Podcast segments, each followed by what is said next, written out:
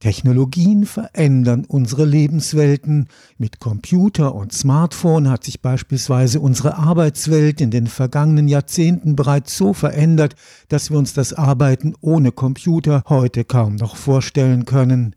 Und die Digitalisierung läuft weiter. Durch die Entwicklung der sogenannten künstlichen Intelligenz werden bald ganz neue Berufe entstehen und andere für immer verschwinden. Wir leben in einer Phase des rasanten Umbruchs, der bei vielen Menschen Ängste auslöst.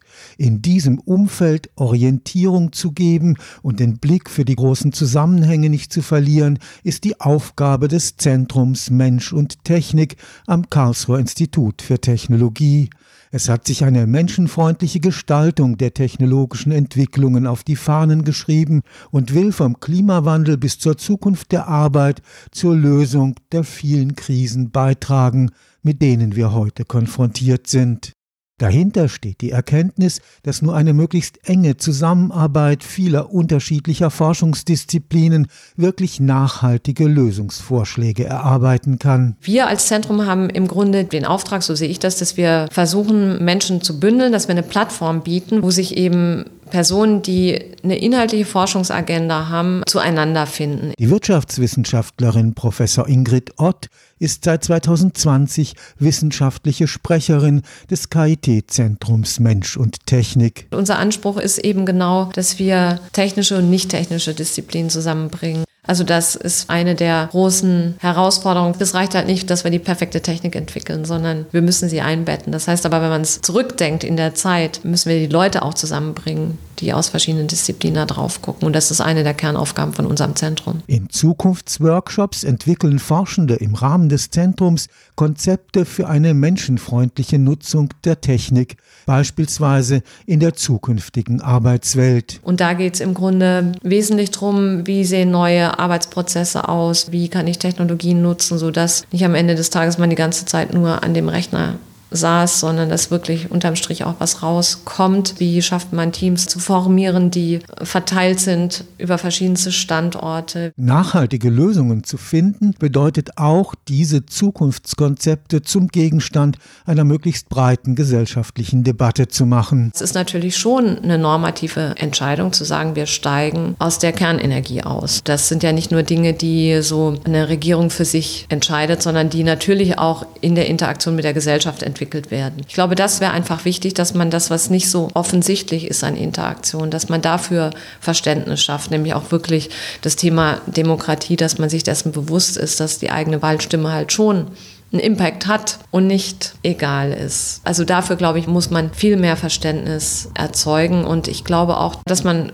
zusehen muss, wie man die Leute mitnimmt, dass sie wissen. Also die wollen ja nicht nur partizipieren, sondern die wollen ja auch sehen, dass sie wirklich was bewirken. Die wollen ja nicht nur ausgefragt werden, sondern am Ende des Tages muss es ja auch einen Impact haben, einen gefühlten Impact. Also diese Rückkopplungsschleife, ich glaube, die ist extrem wichtig. Ein Instrument zur Förderung demokratischer Debatten ist der sorgfältig kuratierte und editierte Wissenschaftsblog des KIT-Zentrums Mensch und Technik. Dahinter gesetzt haben einen professionellen Redaktionsprozess. Das heißt, es gibt nicht die Person, die sagt, ich schreibe jetzt einen Blogbeitrag, Beitrag, sondern wir haben einen Redaktionsprozess, der einen Gegenleseprozess beinhaltet, wo erstmal so ein Pitch geschrieben wird, dann wird er kommentiert, dann wird er weiterentwickelt. Und bis ein Blog an sich steht, hat das schon mehrere Schleifen genommen und zwar innerhalb des KITs und von Lesern und Gegenleserinnen und begleitet durch ein professionelles Team. Die Professorin Ingrid Ott ist überzeugt, selten war faktenbasierte Orientierung so notwendig wie heute. Das Wichtige ist halt für uns alle, wir ertrinken ja in einer Flut an Daten und wir brauchen ja einen Kompass, wir müssen uns ja irgendwie durchnavigieren und die Rolle der Wissenschaft darin ist wirklich sozusagen als eine Art, ich sage jetzt mal Qualitätssiegel zu firmieren. Die Frage ist ja, wem wem vertraue ich denn? Irgendjemand, der irgendwas sagt oder irgendjemand, der wirklich ein solides Fachwissen hat? Und das ist, glaube ich, unsere Kernaufgabe als Wissenschaftlerinnen, dass wir nicht nur irgendwas sagen, was uns gerade einfällt, sondern das begründen können, wir es widerlegen können, also wir wirklich mit wissenschaftlichen Methoden arbeiten, dass die Dinge falsifiziert werden können.